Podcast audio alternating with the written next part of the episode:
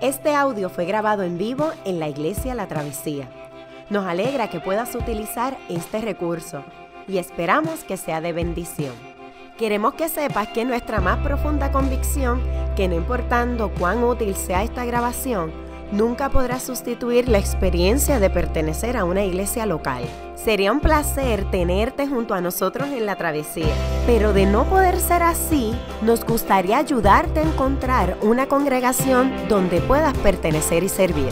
Una vez más, nos alegra que puedas utilizar este recurso.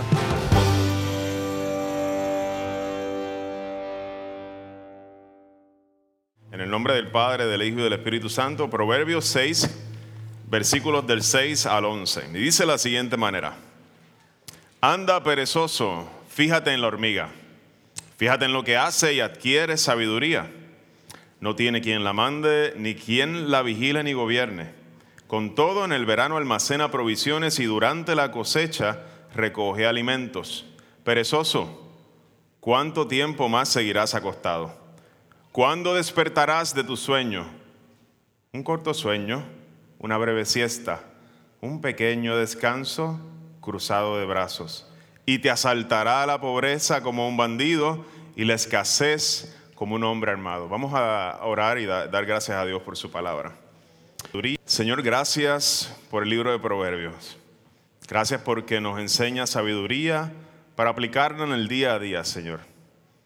Gracias porque a ti te interesa no solamente el domingo, sino lo que pasa de lunes a sábado también, Señor es muy importante para ti, porque tú eres dueño de todas las cosas.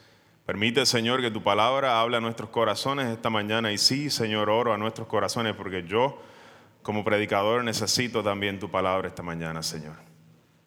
Que sean buena tierra nuestros corazones, Señor. Regálanos un corazón que reciba tu palabra esta mañana, Señor. En el nombre de Jesús. Amén. Les invito a sentarse.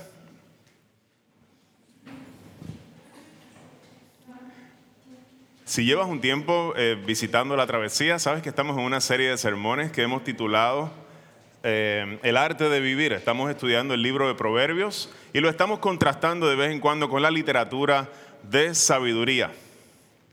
¿Para quién son los proverbios? Los proverbios eh, explorábamos en los primeros capítulos de proverbios que son para aquellos que son que quieren adquirir sabiduría. Y, en el libro de Proverbios hay varias fuentes de sabiduría. Una de ellas es la instrucción. Por eso vemos que cada capítulo de alguna forma menciona la palabra hijo mío, donde este padre comienza a instruir a su hijo y comienza a enseñarle cómo se vive una vida eh, llena de sabiduría. Otra manera o otra fuente de sabiduría en los proverbios es la observación. Eh, básicamente la, la tierra está hecha por un creador que es sabio y toda su sabiduría está reflejada aún en las dinámicas de nuestro mundo. Así que el proverbista en unos momentos nos invita a observar y a adquirir sabiduría aún de las cosas más pequeñas eh, en nuestra tierra. Eh, nos invita también a aprender de nuestros errores como otra fuente de sabiduría, pero la máxima fuente de sabiduría es el temor al Señor. Nos dice el proverbista, comenzando el libro de Proverbios, el principio de la sabiduría es el temor al Señor. ¿Y qué es el temor al Señor? El temor al Señor pudiera explicarse como vivir en asombro por quién es Dios, vivir sintiendo el peso increíble de su belleza, de su sabiduría, de su majestad, vivir con ese peso que nos cause asombro, que pese sobre nosotros y lo reconozcamos a Él en todos nuestros caminos. No hay manera más sabia para el proverbista, no hay manera más sabia eh, para vivir que viviendo según el diseño de aquel que creó todas las cosas. Y en nuestro pasaje de hoy, el proverbista nos invita a la escuela de la hormiga. Nos invita a pasar por esa escuela y es interesante porque el proverbista en el capítulo de hoy va a tener un diálogo también con un personaje que es muy particular en el libro de Proverbios. Vimos que estaba el papanatas, que era el novato. Vimos también que existe otro personaje que es el necio. Y hoy vamos a ver otro personaje que es el perezoso. Y, lo que vamos a estar haciendo en, el sermón de hoy, básicamente viendo cuáles son las cosas que distinguen a este, a este personaje que el proverbista lo llama el perezoso y qué podemos aprender de él. Y lo primero que hace el proverbista es que nos invita, invita al perezoso a la escuela de la hormiga para adquirir sabiduría. Le dice, anda, perezoso, fíjate en la hormiga, fíjate en lo que hace y adquiere sabiduría. Es una fuente legítima de sabiduría. ¿Por qué? Porque Dios creó todas las cosas y hay sabiduría aún en, la, en su creación. Es una fuente de sabiduría. Esta, relato de la hormiga continúa de la siguiente manera. Nos dice el proverbista, no tiene la hormiga quien la mande, ni quien la vigile ni gobierne, y con todo en el verano almacena, almacena provisiones y durante la cosecha recoge alimentos. Hay dos lecciones que el proverbista quiere enseñarle al perezoso acerca de la hormiga. Él dice, mira la hormiga, mira cuán diligentemente trabaja. La hormiga tiene iniciativa y no solamente iniciativa, tiene persistencia, recoge durante todo el verano. Y hay una segunda cosa que la hormiga em, hace bien de manera sabia y es que conoce los tiempos. Aunque la hormiga no tiene la capacidad que tú y yo tenemos de analizar y pensar, no tiene un cerebro como el tuyo y el mío, la hormiga aún así conoce que hay un tiempo para recoger y para almacenar porque hay otro momento donde no va a haber alimento. Y ha aprendido con su poca capacidad, puede aún reconocer esas cosas. Y esas son las dos cosas que el Señor le va a decir al perezoso, esas son las dos lecciones que tú tienes que aprender. Si ustedes recuerdan en la escuela, no sé cuántos de ustedes eh, conocen las fábulas de Esopo. No, no son tan conocidas aquí, ¿verdad? E, Esopo básicamente hace una historia muy parecida. La hormiga y el saltamontes o la hormiga y la cigarra. No sé si ustedes se acuerdan de esa, de esa historia. Eh, la hormiga durante todo el verano recogiendo, recogiendo y, la, y tenemos esta, este saltamontes que se dedicó todo el verano a tocar la guitarra y a cantar. Mientras la hormiga trabajaba y le decía, hormiga, déjate de estar recogiendo, vente a fiestar con nosotros. Y durante todo el verano la hormiga recogió y llegó el invierno. Y el, saltamonte se aparece esta vez a hablar con la hormiga. Y la hormiga le abre la puerta y le dice, ¿necesitas algo? ¿Cómo te puedo ayudar? Y le dice, sí, hormiga, necesito un lugar donde quedarme. Y la hormiga le dice, mira, ya aquí no queda más lugar. Sigue cantando con tu guitarra en medio de la nieve. Y básicamente son, son, son historias eh, con moraleja. Sopos vivió cerca de 600, si no me equivoco, 600 años antes de Jesús y, y, contaba estas historias para que nosotros aprendiéramos de alguna manera que la diligencia en la vida es importante. Sorprendentemente, gente que no es cristiana aún observa el orden creado y puede adquirir sabiduría del mundo que Dios creó. En el sermón de hoy vamos a, vamos a explorar tres eh, aspectos o tres cosas que distinguen al perezoso. Y el primer aspecto es que es una persona que nunca comienza las cosas. Está lleno de buenas intenciones, pero no comienza las cosas. El segundo aspecto que distingue al perezoso es que el perezoso es una persona que puede que una que otra cosa la comience, pero no tiene la persistencia para terminarla. Y el tercer aspecto que vamos a explorar esta mañana es la motivación del perezoso. Ese va a ser un poco, va a ser interesante cuando el, el, el proverbista nos deje ver un poco, abra el telón y nos deje ver qué hay dentro del corazón del perezoso y por qué actúa de la manera en que actúa. Así que esas son las tres, los tres puntos que vamos a discutir esta mañana. les invito a considerar el verso 9. El proverbista continúa su diálogo con el perezoso y le dice, perezoso, ¿cuánto tiempo más seguirás acostado? ¿Cuándo despertarás de su sueño? Perezoso, ¿cuándo vas a comenzar los planes que dijiste que ibas a hacer? ¿Cuándo vas a dejar de dormir? Y vas a comenzar. Interesantemente, el perezoso le da una contestación al, al proverbista, le dice un corto sueño, una breve siesta, un pequeño descanso cruzado de brazos. Interesantemente, en el idioma original estas tres palabras son la misma palabra, se refiere a algo pequeño. Aquí, por razones de que se sienta una lectura un poco menos, eh, menos um, como diríamos, más, más rica al leerla y más, más agradable al oído. usa tres palabras distintas, pero en el original se utiliza la misma palabra tres veces. El perezoso le contesta un poquito, un poquito, un poquito. ¿Cuál es el problema del perezoso? El problema del perezoso no es la falta de buenas intenciones. Cuando le preguntan, ¿cuándo te vas a despertar? ¿Cuándo vas a comenzar a hacer estas cosas? Él sigue teniendo sus intenciones, él no te dice que no, pero te dice un poquito, un poquito, un poquito. El problema de él no es la falta de capacidad para lograr los planes que se ha trazado. El problema del perezoso es que posterga todo un poco, corto, breve, pequeño, y no se da cuenta de que poco a poco sus metas y sus sueños van muriendo. El perezoso cree que de alguna forma misteriosa sus deseos y sus planes se van a cumplir. Él está convencido, aún con su falta de diligencia.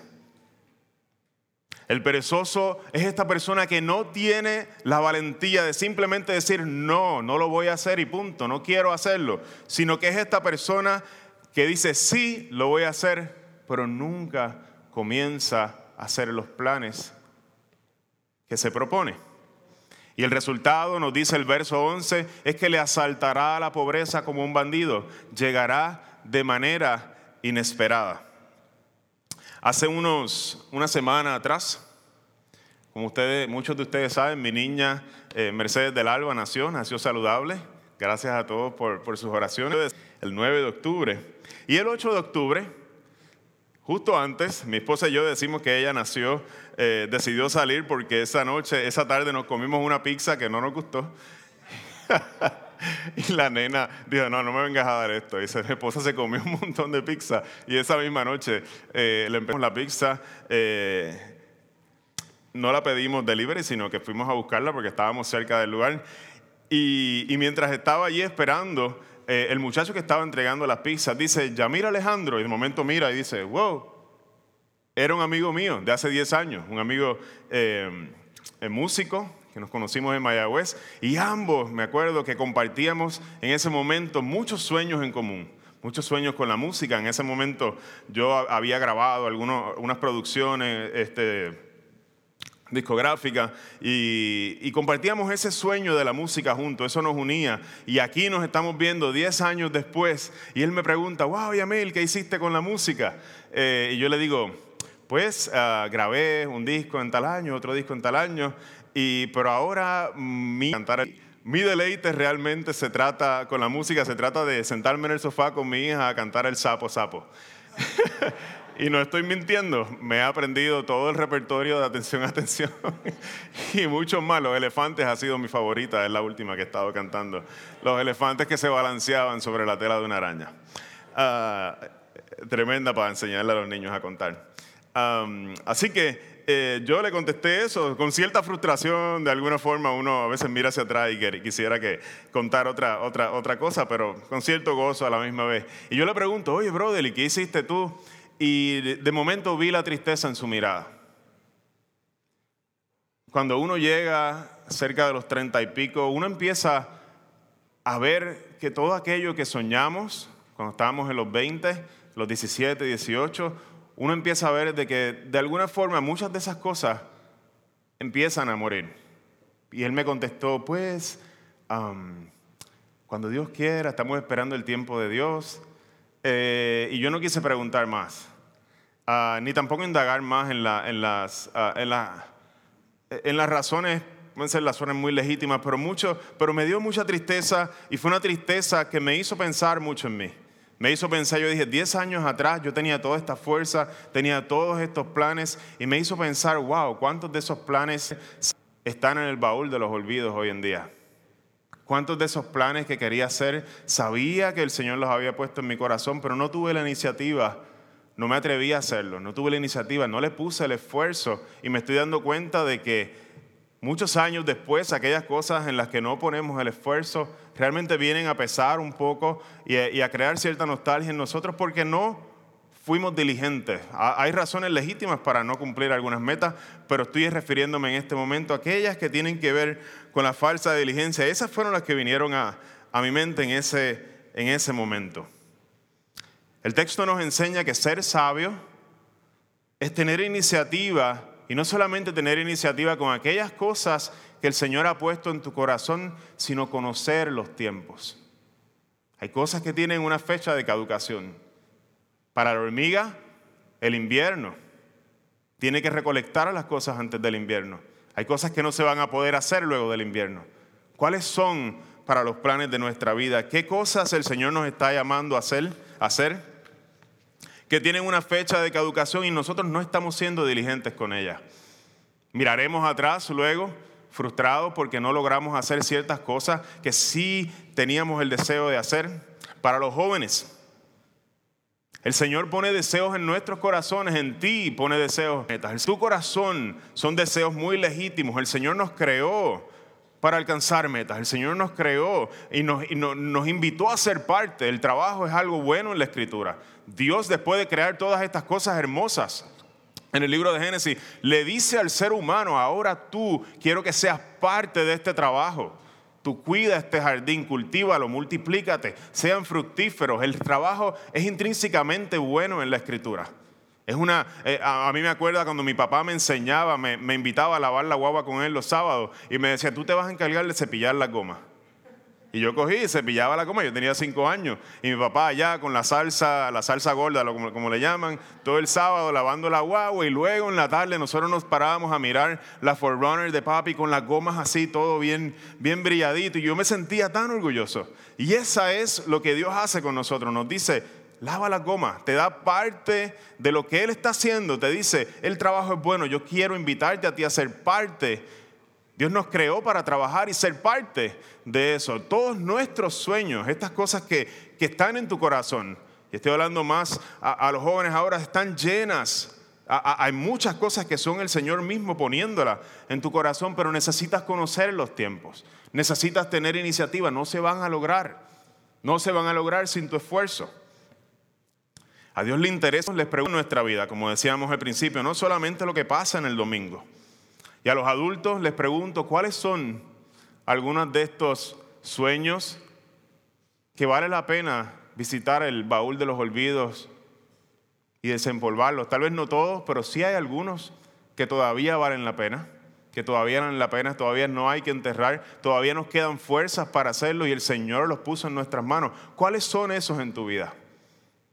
A mí me vienen por lo menos tres en la cabeza.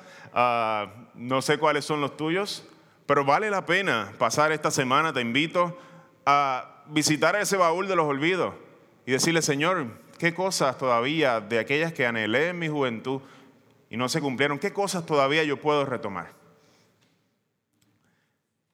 Esto nos lleva a nuestro segundo punto y quisiera eh, establecer nuestra estrategia de aquí adelante, cómo vamos a, seguir explorando este personaje, el perezoso. Decíamos en unos sermones atrás que un proverbio me da sabiduría acerca de un tema, me informa, me ayuda, pero dos proverbios acerca del mismo tema amplían y me dejan ver de una manera más clara, y tres proverbios me dejan ver todavía de una manera más clara. Usábamos el ejemplo, al que madruga Dios lo ayuda. Es muy cierto y no por mucho madrugar amanece más temprano. Claro, es muy cierto. Y cuando los unimos los dos, de alguna forma tenemos una visión más clara de este asunto de madrugar y ser diligente. Así que les quiero invitar al segundo punto.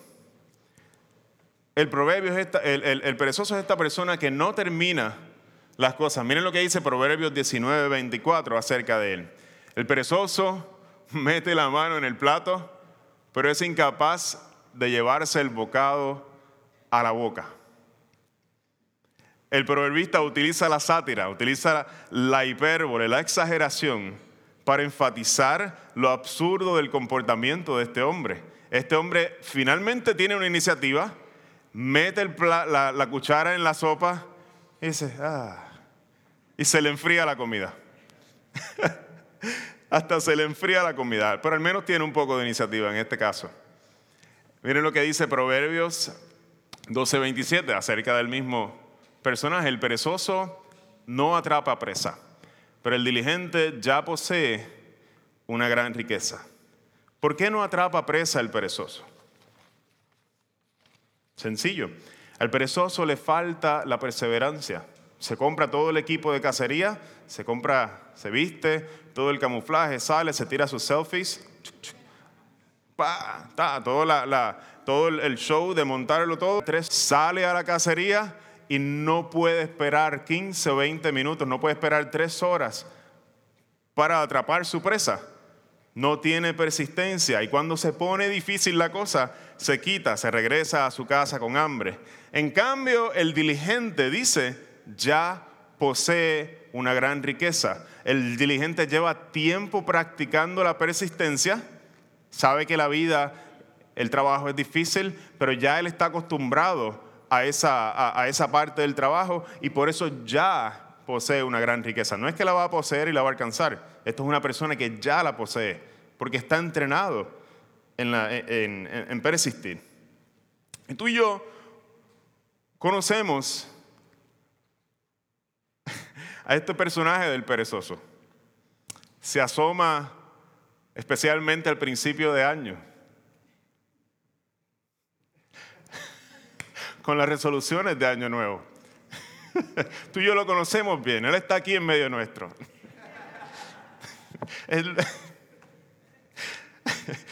Él, está aquí en medio nuestro. Su presencia nos acompaña de manera especial esta mañana.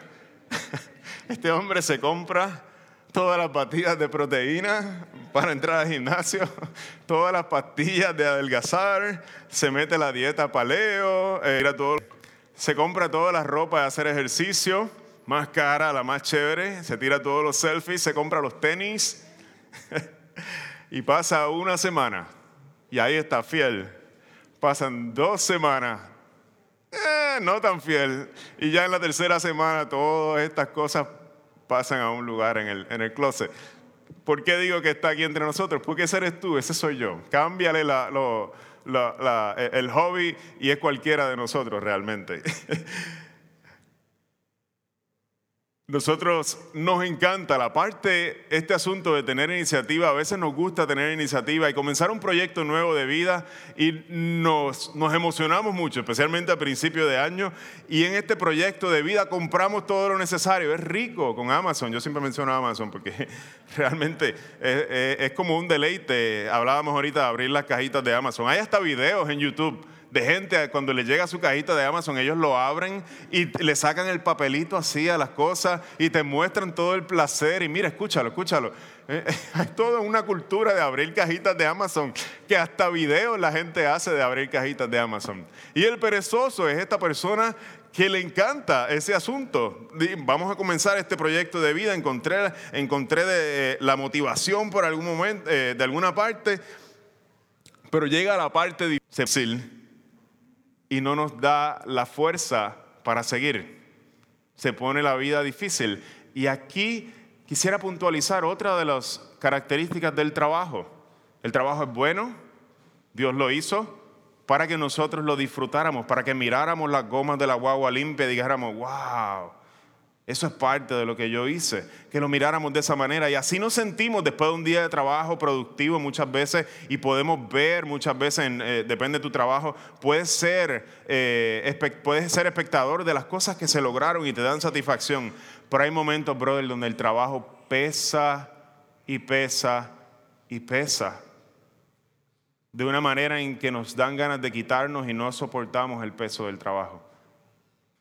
Y la escritura nos dice por qué.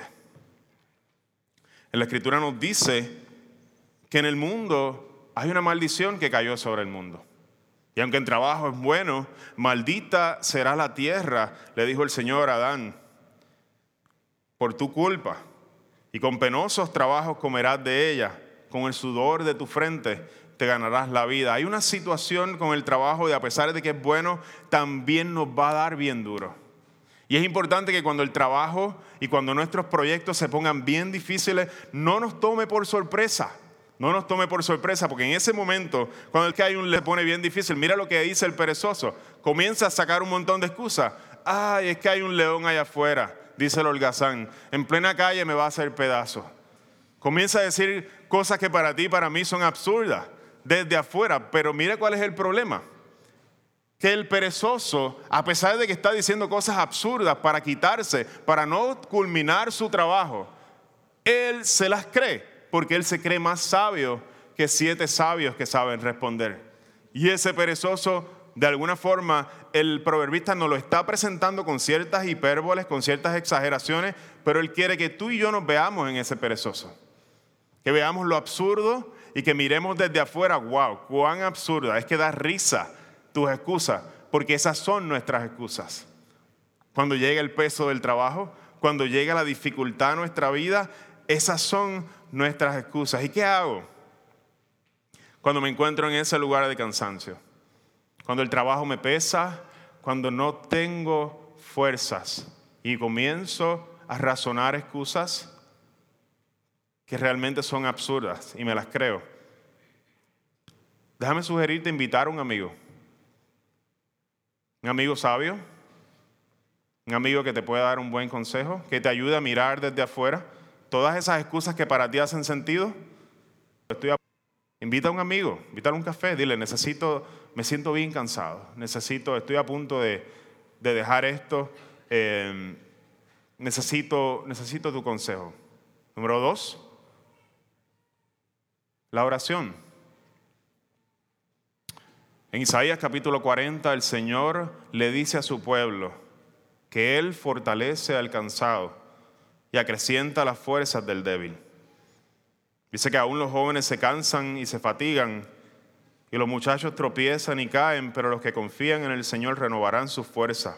Ellos volarán como águilas, correrán y no se fatigarán, caminarán y no se cansarán.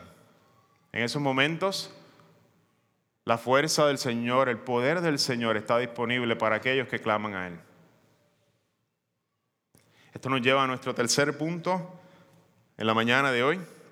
Vamos a explorar cuáles son las motivaciones del perezoso. Quisiera que fueran conmigo a Proverbios capítulo 21, versículos 25 y 26. Dice, la codicia del perezoso lo lleva a la muerte porque sus manos se niegan a trabajar. Todo el día se lo pasa codiciando, pero el justo da con generosidad. El perezoso es un hombre lleno de sueños, como mirábamos al principio. Empezar, pero de alguna forma aquí va a empezar a correrse el telón y vamos a empezar a mirar cómo son esos sueños del perezoso, porque no todos los sueños son buenos. Este hombre se la pasa soñando todo el día, pero todos sus sueños son codicia.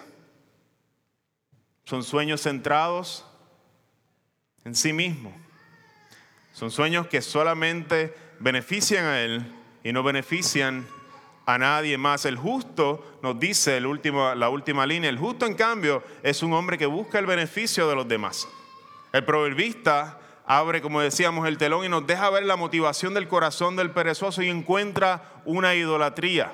Una idolatría es cuando nosotros de alguna forma colocamos algo en el lugar de Dios que no debiera estar ahí. Y le rendimos todas nuestras fuerzas y le servimos. El perezoso sirve a su propio egoísmo. Y eso es idolatría. Aquí radica muchas veces nuestra falta de ánimo y nuestra falta de motivación para culminar los proyectos que estamos haciendo. Hay dos cosas que pueden pasar.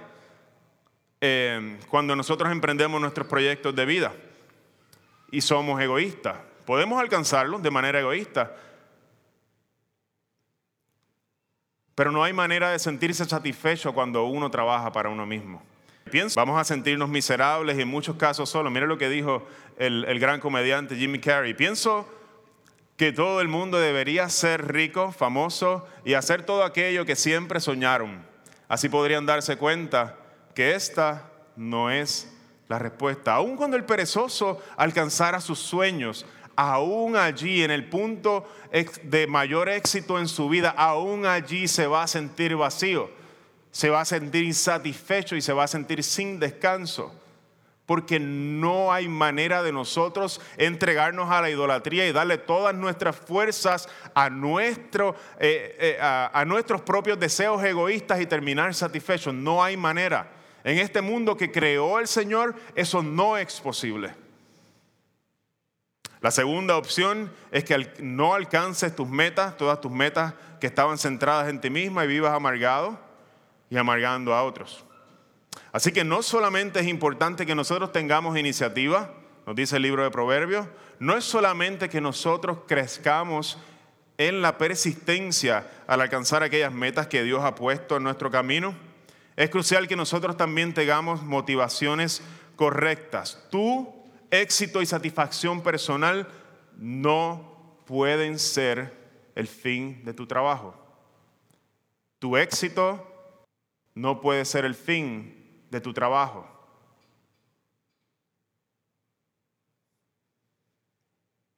¿50 años después de que muramos, alguien se acordará de nuestras obras?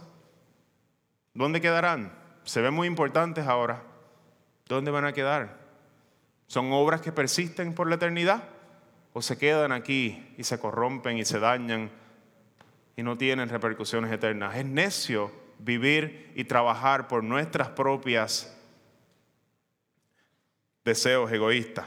Entonces, ¿cuáles son motivaciones incorrectas? ¿Cuáles serían entonces las motivaciones correctas que, que nos ofrece el autor del proverbio? Nos dice que el justo, aquella persona que vive y su corazón está dedicado al Señor, ese justo es generoso. Él no es el fin. Para él su éxito no es el fin de las cosas. Él es generoso con los demás, con los que le, con los que le acompañan. El resumen de la ley, cuando le preguntaron a Jesús, ah, ¿en qué se resume la ley? Jesús dijo en dos mandamientos bien sencillos, y de esto se trata la escritura. Ama a Dios sobre todas las cosas y a tu prójimo como a ti mismo. ¿Qué tal si esta semana, cuando nosotros replanteamos nuestros planes de vida, aquellas cosas que queremos alcanzar, nosotros pusiéramos estas dos cosas por encima de todas las cosas? ¿qué tal si el servicio a Dios y a los demás se vuelve en el centro y nosotros replanteamos todos esos sueños en dirección a eso? Quisiera concluir esta noche, esta noche, a mí adelante. ¿Por qué dije esta noche?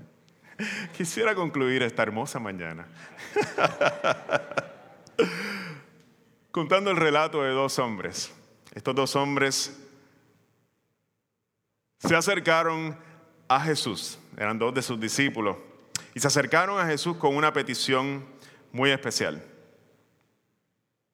Le dijeron a Jesús, haz que uno de nosotros se siente a tu derecha y otro a tu izquierda.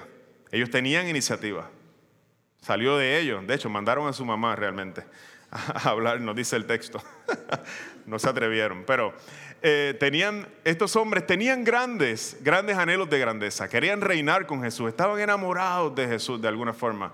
Y querían reinar con él, uno a la izquierda y otro a su derecha. Y cuando el Señor Jesús recibe esta petición, tú y yo tal vez le hubiéramos dicho, echa para allá, soplapote, ¿sabes? ¿Qué, te, estás creyendo tú? ¿Que, que esto es así. Pero Jesús, Jesús los recibe a sus discípulos y es paciente con ellos. Y miren las palabras que el Señor le responde a ellos. Como ustedes saben, los gobernantes de las naciones oprimen a los súbditos y los altos oficiales abusan de su autoridad. Pero entre ustedes no debe ser así. Al contrario, el que quiera hacerse grande entre ustedes deberá ser su servidor. Así como el Hijo del Hombre no vino para que le sirvan, sino para servir y dar su vida en rescate por muchos. Estos hombres se acercaron a Jesús con grandes planes, con mucha iniciativa, con muchos deseos de trabajar, pero con motivaciones incorrectas.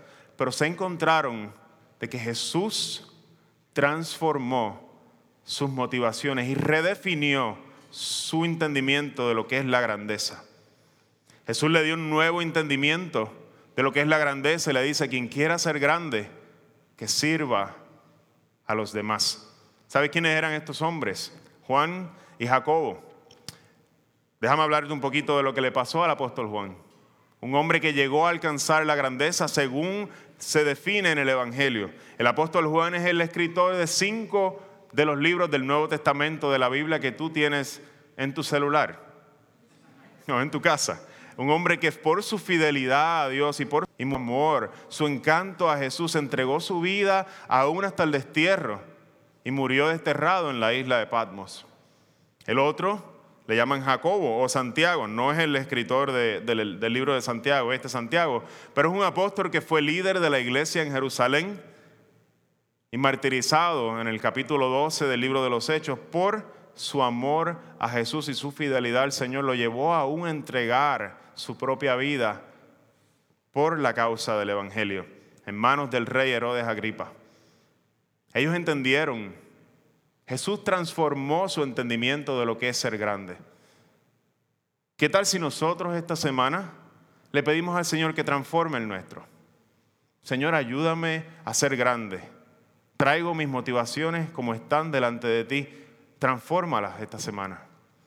Ayúdame a repensar las metas de mi vida buscando la grandeza que ofrece el Evangelio y no la grandeza de éxito propio y egocentrismo que me ofrece todo lo que escucho alrededor mío en este mundo.